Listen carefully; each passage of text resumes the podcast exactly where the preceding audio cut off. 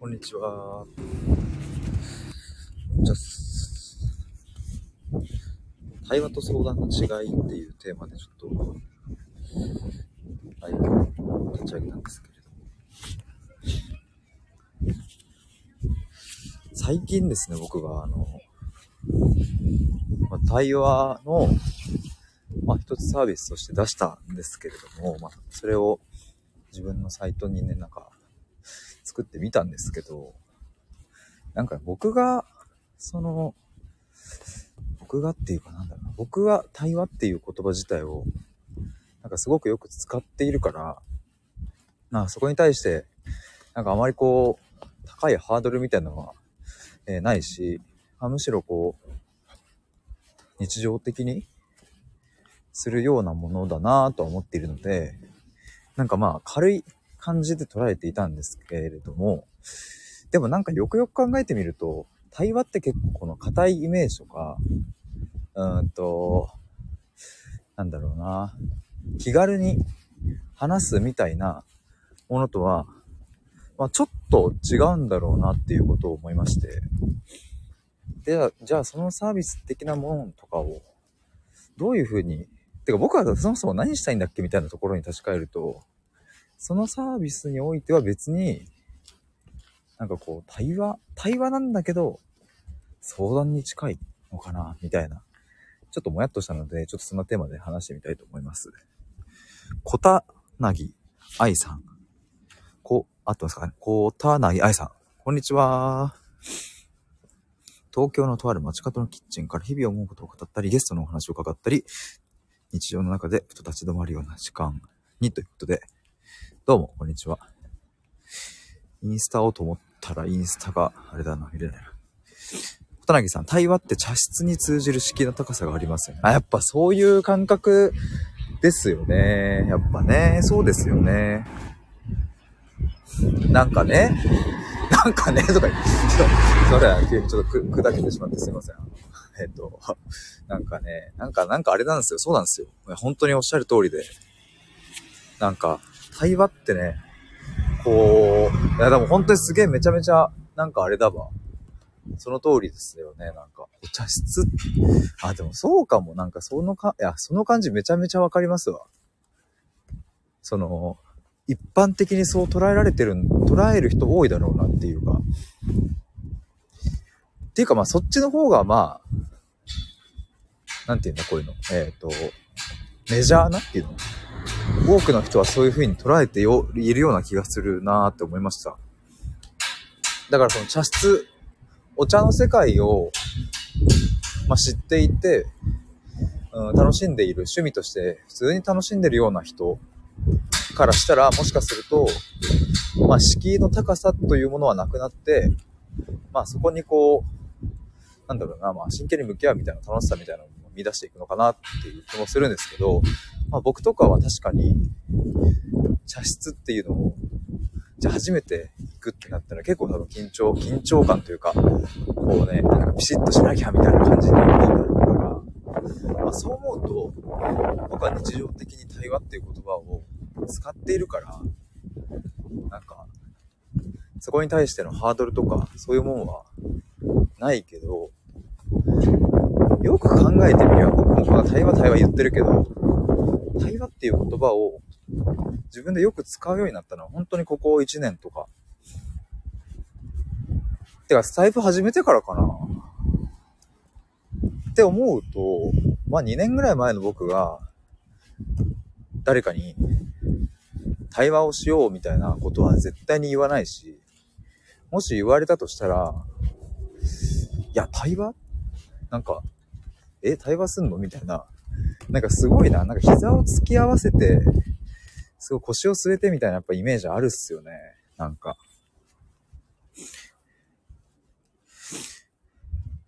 えー、小柳さん、相談とか気軽にできない感じで、ちゃんと内省できる方だけ相手にしますよ。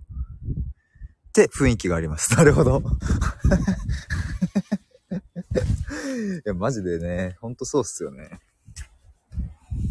そうなんだよな。いや、僕、僕がやりたいことって、その、堅苦しい対話では全くないのに、やっぱ対話っていう言葉を使っているがゆえに、そこへのなんかハードルの高さみたいなのを自分で生み出してんだなっていうのをちょっと思ったんですよね。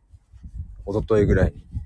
で、昨日もちょっと考えてたんですけど、で、まあ、今回のこのライブのタイトル、対話と相談の違いっていう風に決めた、あの、つけたのは、まあ、自分がそこを考えたいから、ちょっとつけてみたんですけども、まあ、要はこの、相談っていう風な言葉の方が、まあ、とてもこう、まあ、馴染み深いし、なんかこう、気軽にみたいなイメージ、意味合いも含められるかなと思っていたんですけども、これちょっと悩みみたいな感じです。どうしよう、なんて言おうかな、みたいな。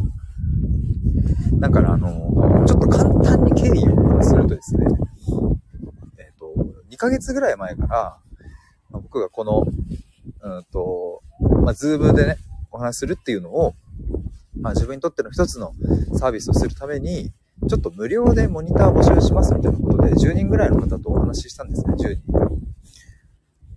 で、まあ、その時は、うんと、そうだな。対話って言ったか、まあまあいいや。その時、こう、お話しして、まあ結果的に、えっと、いろいろアンケートとか、あの、いただいてですね、あの、全員、皆さんに。で、どれくらいの、こう、値段で、あの、お話できるかみたいな、ななんて言ったっけな？えっ、ー、と、あ、そうだ。今回の対話を、対話にもし値段という価値をつけるとしたら、どれくらいになりますかっていう質問の項目とかも入れて、で、そこのまあまあ、なんかこう、大体こう、金額が分かってきたので、あ、じゃあこの金額でやろうと思って、それでサービス的にこう、打ち出してみたんですよね。まあそういう経緯があるんですけど。まあただなんか、僕が本当にやりたいことっていうのは、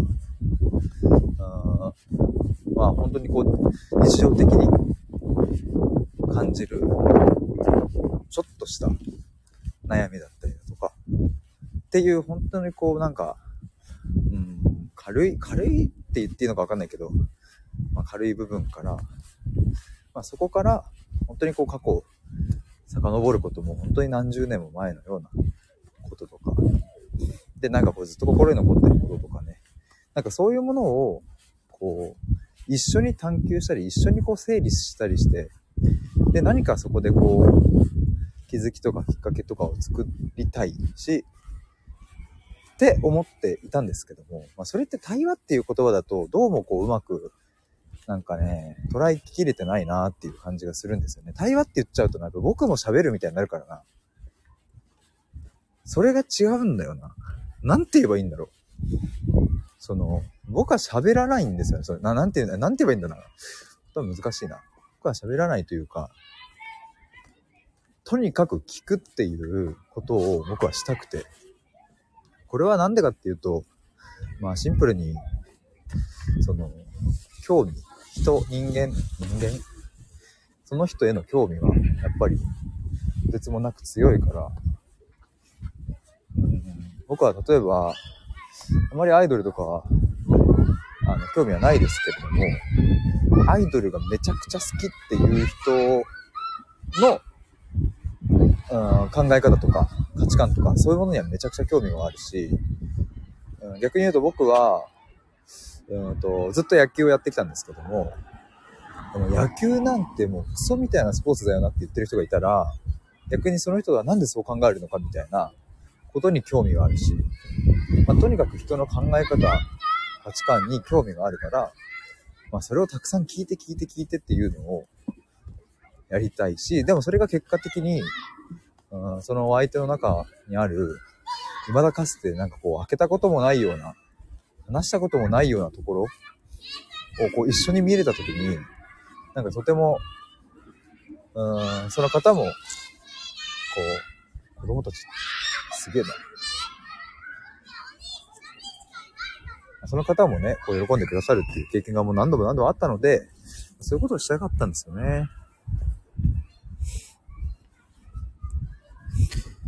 田辺さん、壁打ちは？壁打ちは、えっ、ー、と、まあ、したとは言えないですよね。まあ、なんか、あの、一旦まずとりあえず出してみようっていうので、作ってみたっていう感じで、まあ、なんか構想して、構想して、作って出して、で、またそこから、うんまあ、反応があればそれはそれでいいし、反応がなければそれで考えようっていうふうに思っていて、まあ、それで今って感じですね。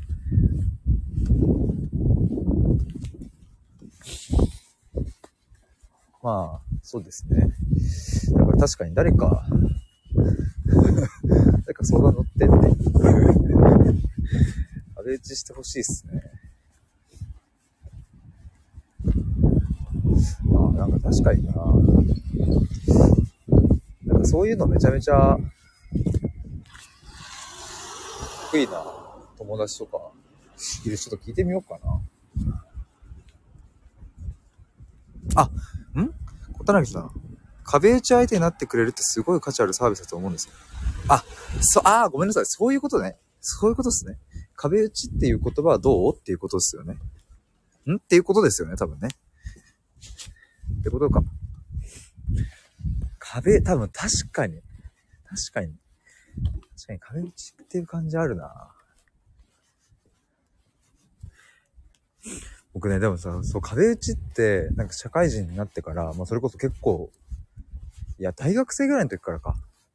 大学生の時にこういろいろこう、就活支援をなんかみんなで、みんなでもないな、3人ぐらいで、そういう、まあ団体を作っていたんですけど、まあそういう時とかにちょっと壁打ちしようみたいなことは作ってたし、社会人になってからも、ちょっと先輩に壁打ちしてくれませんかみたいな、そういうコミュニケーション、コミュコミコミュニケーションがあったけど、でもね、たまにね、壁打ちって何っていう風に、そういえば言われることも社会人になってからあったなと思って、これも実はなんか、そんなにこう広く浸透はしていないんだなっていうことも思ったんですよ、そういえば。でもね、でも壁打ちってめちゃめちゃいいっすよね。確かに壁打ちっていいな。壁打ちもするし、でも、ああ、どうなんだろうな。むずいな。まあ、対話よりはいいと思うな、絶対。相談と壁打ちをミックスした言葉みたいな。なんか、そんな都合のいい言葉ないかな。壁打ちっていうことになると、うんと、その壁打ちする材料というか、テーマがないともはや壁打ちじゃないみたいな感じもあるような気がしてて。つまりこれなんでモヤモヤしてんのかわかんないんですけど、これ何なんすかねみたいな。なんかそういう相談こそなんかこう、こそでもないか。そういう相談もとっても僕は乗りたいし、多分僕だからこそ見れる視点が絶対にあるっていう風に思っているので、なんかそういうのをね、なんか絶妙に捉えた感じ？小田凪さん、ヒアリング、コーチング、傾聴、壁打ち、カウンセリング、相談、対話、ブレスト、雑談、全部混ぜて、えっ、ー、と、これ、主さんでいいんでしたっけ？僕のブレンドでセッションしたらいいんじゃないかな。めちゃめちゃありがとうございます。スクショしとこう。確かに、ちょっと待って。でもこの中で、なんか、まあ僕がやりたいっていうのはどうなんだろうな。まあやっぱ相談なのかな。相談もするし、まあ雑、雑談もすれば、ヒアリングしつつ、壁打ちして、傾聴してコーチングする。全部。でも本当にそうなんだよな、なんか。コーチングですかって言われると、別にコーチングですとも言い切れないし、傾聴しますって言うわけじゃないし、うん、カウンセリングですかって言われても、いや、僕カウンセリング、カウンセラーの資格持ってないし、対話ですかって言われると、まあ、これはまあ、対話なんだけど、うんと、僕が喋るわけじゃない、そんなに。その、基本、多分マジで91ぐらいの割合でずっと僕は聞くし、でもその質問の質というか、切り口みたいなところに僕は自信があるから、そ、そういうそういう対話なんですよね。だからそうなると、対話でもないんだよな。雑談は雑談したいんですよね。でも雑談1時間で、ね、別に何も生まれないっちゃ生まれないので、雑談のような対話だし、対話のような相談で、なんか、うん、相談のような、カウンセリングのような、ヒアリングのようなコーチング。すいませんね。小柳さん、ありがとうございます。あ、ロイさん、こんにちは。お久しぶりです。ちょっと今ね、いろいろ考えに考えてたんですよ。こんにちはと。P、P キノさん。こんにちは、お邪魔します。平凡なサラリーマンが20代で経営者に右手になるに立った仕事に役立つ一ネタをお届け。へえ、本業の傍らプロコーチとしても活動中。ちょっとツイッター見てます。あ、ゴール B。ですいや、マジで、ちょっとね、あれなんですよ。いや、これ今何を話してたかっていうと、僕先日、対話セッションのサービスを出しました、みたいな感じで、まあ自分のサイトを作ってるんですけど、そこにまあ、対話セッションの予約はこちら、みたいな感じでやったりして、見たんですよ。でもね、なんかこう、2日ぐらい経って、なんか対話ってちょっとこう、なんか硬いイメージあるなって思ったし、そもそも僕がやりたいのって、こう、なんか5対5の、5対5でいいのかな？そのなんつう、なんつうか、半々の割合で、こう、お互いに言葉を交わしながらするっていう対話ではなくて、もう91の割合で、僕が質問をしてはそれを聞き出して、で、それを、うん、また聞き出してみたいな、そこの僕だからこそ見える切り口みたいなところで対話がしたいっていう風になると、もはやそれは対話じゃな、なんか対話っていう言葉じゃあんまりうまく捉えきれてないんじゃないかってことになり、相談の方がいいんじゃねっていうことにもなったりして、で、なんかベラベラ僕が勝手に話してたところ、えっ、ー、と、小柳さんからですね、いろいろこう、ヒアリングとかコーチングとか、傾聴、壁打ちカウンセリング、まあ、こういうの全部混ぜて、僕なりのブレンドでセッションしたらいいんじゃないかな、みたいなことを言っていただいて、確かにって今なっていたところです。えー、小柳さん、問いをベースにした内政の伴奏者。あ、まさに スクショしとこう。あ、でも本当にそうです。本当にそう。問いをベースにした内政の伴奏者。いや、でも本当にそうですね。あ、でも本当にそうです。3、4回言いましたから多分本当にそうですね。ロイさん、カウンセリングみたいな。そうか、カウンセリングなのかな？でもカウンセラーではないんだよな。なんか、むずいんすよね。カウンセリングしますって言うと、やっぱそれはなんか、ね、違くなってくるじゃないですか。別に僕、医療行為ができるわけでもないし、資格を持ってるわけでもないので。でもカウンセリングのような。あ、ソフィーさん、こんにちは。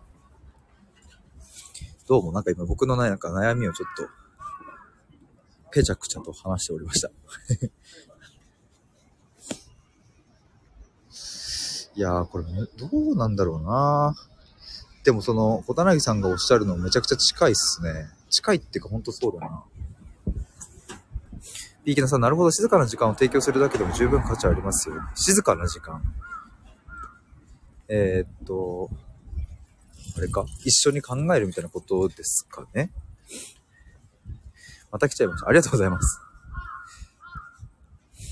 そうだよね。なんか問いをベースにしたっていうのはでもまさにでもそうで。まあそもそも、問いそのものが何なのかっていうこととか、そういうとこなんだ。から例えば、うんと、まあ分かりやすいところで言えば自己肯定感ってどうやったら高められますかみたいな。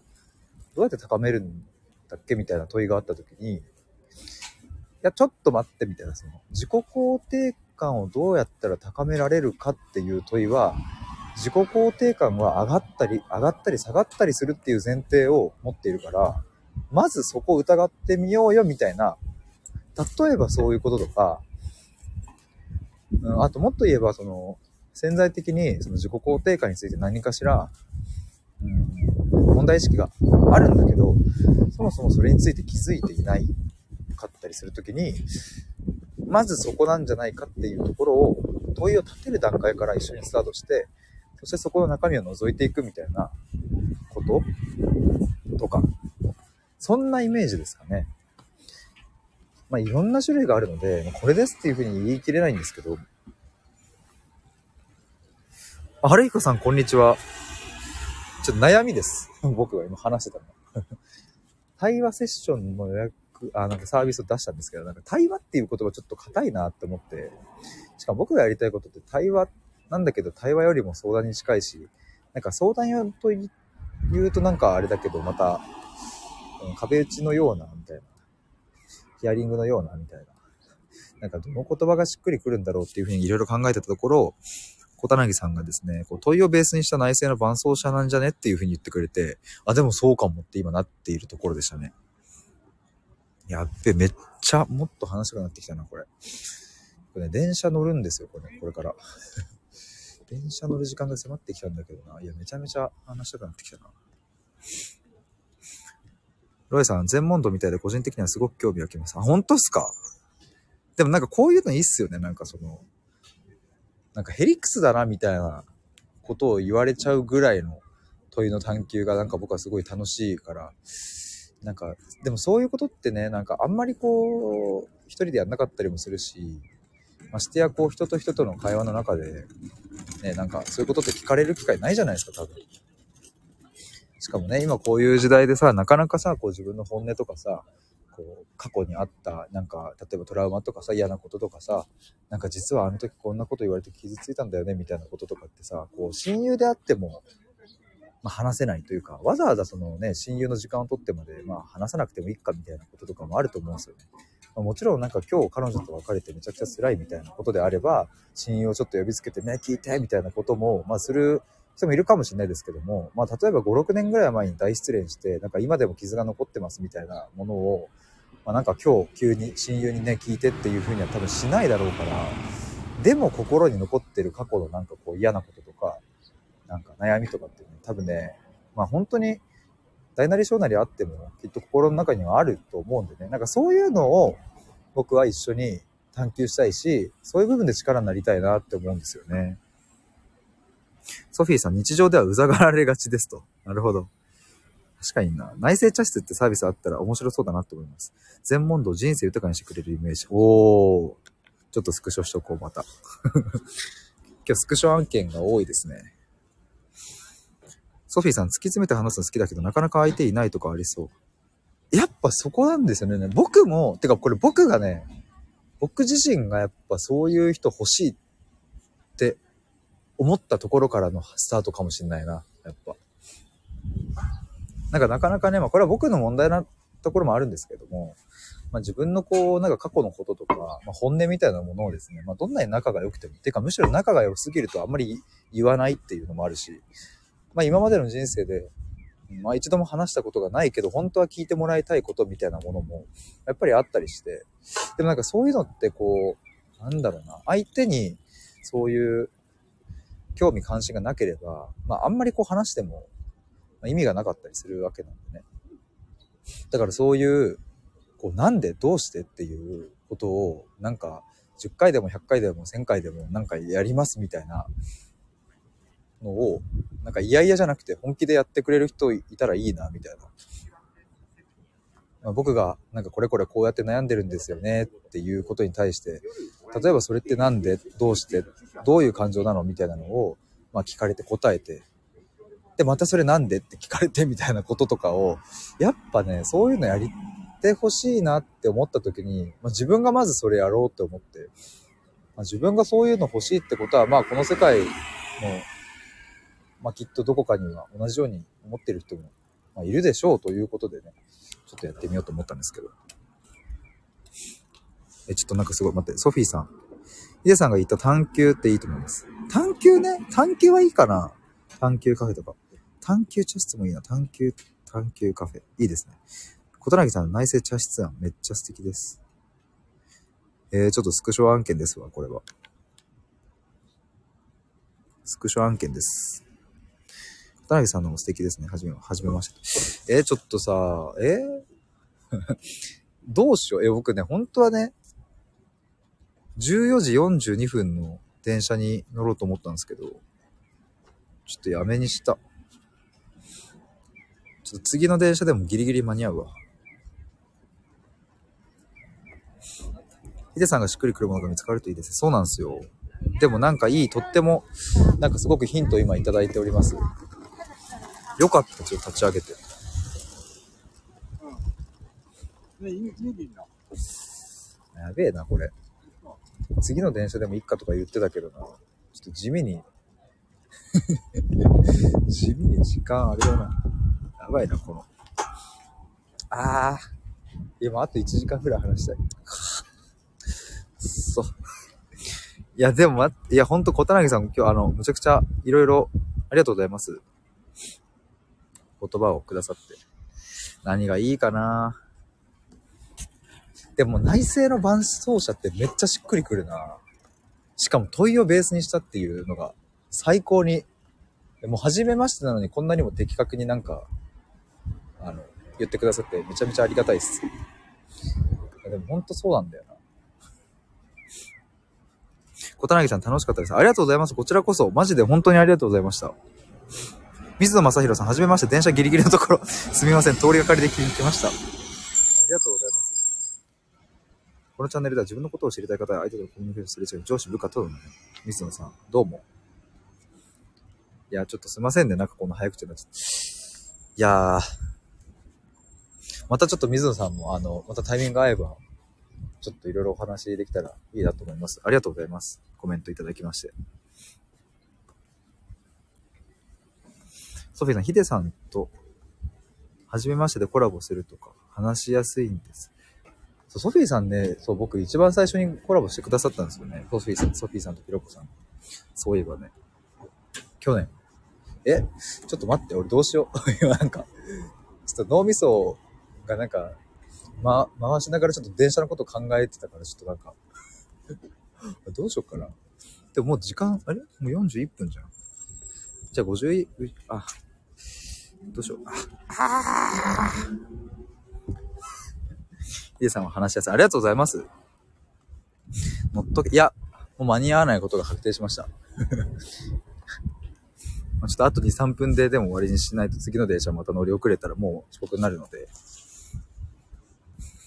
あと2、3分の命ですね。キャー。問いをベースにした内政の伴奏者。あでもな。いや、でもこれめっちゃいい、しっくりくるんだけどな、こう、僕の中ではそれがめっちゃしっくりくるんですけど、でもなんかその、いわゆるサービスの名前として出すんだったら、なんか内政茶室とかなんかすげえなんかかかっちょいいっすね。なんかいいっすよね。こう、ちょっとピリッとした空気感も感じつつ、でも心安らぐみたいな。なんか、その両方が感じられて、え、まんまもうこれで出そうかな。いいっすか？もう。なんか内政茶室にしようかな。でもあんま茶室のこと詳しくないんだよな。ソフィーさん、そっか。小谷さん、確かにヒデさんめっちゃ自己開示してしてくださるから聞きやすいし、話しやすいし、何よりテーマが面白い。マジっすか？ちょっと、本当に？本当に？本当に？ソフィーさん、電車内で整理できそう。電車内で整理する、ちょっと。小田柳さん、ありがとうございます。水野さん、茶室って響きいいですね。マジっすか？本当に？本当に？ってこれ小田柳さんが、小田柳さんが あの、今日コメントしてくださったやつ、僕が考えたやつじゃないんですけどね。内政茶室か。でもいいかもな。ちょっと、茶室について調べてみようかな。なんか、茶室ってそもそも何なのみたいなのを調べたときに、まあ、それのなんかいろんな要素を抽出して、うんと、まあ、わかんないけど、僕勝手に今イメージで言いますけど、茶室に入ると、まあ、まあ仮に心がね、整うとか、わかんないけど、あとは、なんだ、茶室って、うんと、自分と向き合う場所とか、まあ、その茶室せく、茶室の世界ならではの、なんかその、要素みたいなものがきっとあると思うんで、そういうの調べてみて、なんか自分の対話とか、自分がやりたいサービスとかと重なる部分があれば、まあそこをちょっとこうミックスブレンドしたような形で、なんか、紐づけて言葉にできたらいいなって思いました。いいな。水野さん、〇〇カフェとかは、〇〇部屋とかはたくさんありますからね。そうそうそうそう、そうっすよね。なんちゃらカフェ。なんちゃらカフェ。そう、そうなんですよね。そう、だからね、僕もね、そういうのも考えたんですけど、まあ、かぶるよなとかと思って。めっちゃ茶室いいじゃん。っとそのままパクらせていただき、パクる、パクるってわけじゃないか。そのまま使わせていただきます。きっと。小田薙さん、ヒデさんのキャッチコピーを、灯油ベースにした内政の伴奏者にして、再生、バナナ前探求カフェにすると、馴染みやすいと思います。もう完璧じゃん。ちょっとスクショしとこう。最高だわ。小田薙さん、ありがとうございます。いや、ということで、いや、めちゃめちゃ名残惜しくなってきたわ。名残惜しくなってきたんですけど、もうさすがに電車次のないともう、やばいので、終わりにしたいと思います。小田薙さんに、あの、今、コーチングしてもらったみたいな感じになりましたね、僕。小田さん、いってらっしゃい。ありがとうございます。ということで、以上で終わりにします。ちょっとこれ、スクショとしたし、ちょっと、アーカイブ残しとこう。あ、もちゃさん。では、ありがとうございました。いや、本当に助かったわ。マジでありがてえわ。小柳さん、ぜひまたよろしくお願いします。バイバーイ。あ、水野さん、短い時間ですが、ありがとうございました。また聞きにします。ありがとうございました。バイバーイ。